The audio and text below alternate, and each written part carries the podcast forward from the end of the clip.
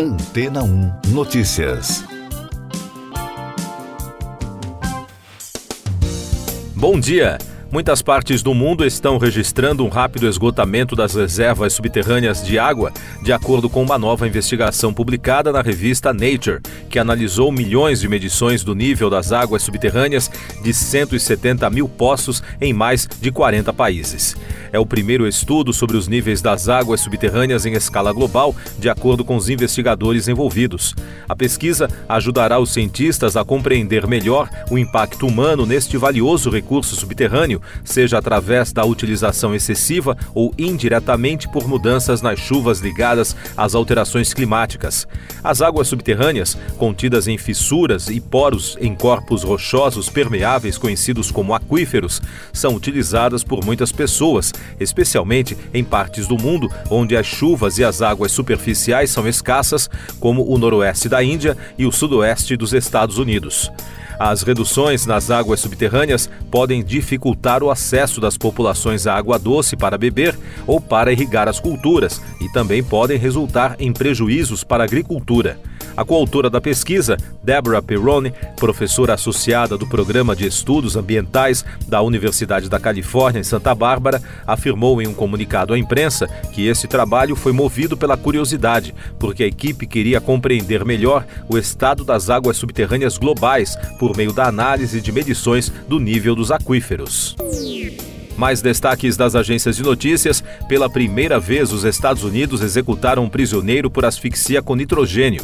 O estado do Alabama aplicou o método na quinta-feira. Kenneth Eugene Smith foi condenado por um homicídio de uma mulher em 1988.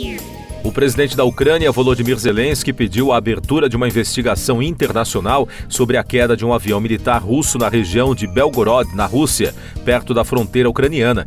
Já o Ministério da Defesa russo afirmou que abriu uma investigação por terrorismo. Segundo a versão de Moscou, a aeronave foi derrubada de propósito e transportava 65 prisioneiros ucranianos. O Conselho de Segurança das Nações Unidas deverá discutir o incidente. O exército israelense e combatentes do Hamas travaram confrontos violentos na quinta-feira no sul da faixa de Gaza, especialmente em Caniunes, onde disparos de tanques atingiram um abrigo da ONU para deslocados. Segundo o Ministério da Saúde do Hamas, 50 pessoas morreram. O exército israelense afirmou que cercou Caniunes e alertou a população a fugir para Rafah. Destaques da economia global: o Banco Central Europeu manteve as taxas de juros inalteradas pela terceira vez consecutiva. A estratégia do órgão é de prudência diante da evolução da inflação na zona do euro, apesar da desaceleração nos últimos meses, destacaram os analistas europeus. E a economia dos Estados Unidos cresceu mais do que o esperado nos últimos meses de 2023. O Departamento do Comércio americano informou que o PIB do país fechou o ano passado com um crescimento de 3,3% na projeção anual. Eu sou João Carlos Santana e você está ouvindo o podcast Antena 1 Notícias, agora com os destaques das rádios pelo mundo, começando com informações da rede iHeart de Nova York. A Live Nation e a equipe de Madonna responderam a uma ação judicial sobre o atraso no início do show de 13 de dezembro da Celebration Tour do ano passado no Brooklyn.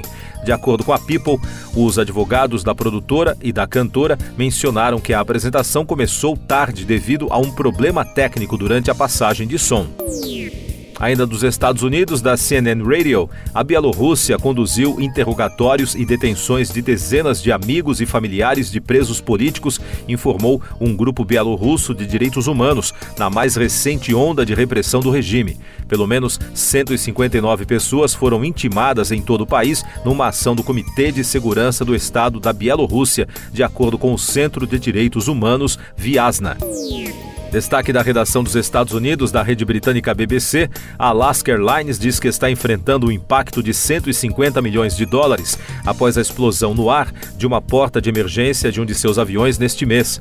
Após o incidente de 5 de janeiro em um avião Boeing 737 MAX 9, a Administração Federal de Aviação suspendeu 171 jatos com projetos semelhantes e a empresa teve que cancelar mais de 3 mil voos. A companhia aérea norte-americana disse que espera que as viagens voltem ao normal no início de fevereiro. E da Smooth Radio de Londres. Amy Winehouse ganhou um novo videoclipe com cenas inéditas das filmagens originais de In My Bed de 2004. Agora, a nova edição inclui a letra da música e trechos nunca divulgados. O vídeo marca o lançamento de uma edição limitada de dois LPs do álbum de estreia de Amy, que, junto com a arte original, apresenta imagens extras de Valerie Phillips na sessão de fotos. A cantora morreu em 2011 de overdose acidental de álcool. Ela tinha apenas 27 anos. Siga nossos podcasts em antena1.com.br. Este foi o resumo das notícias que foram ao ar hoje na Antena 1.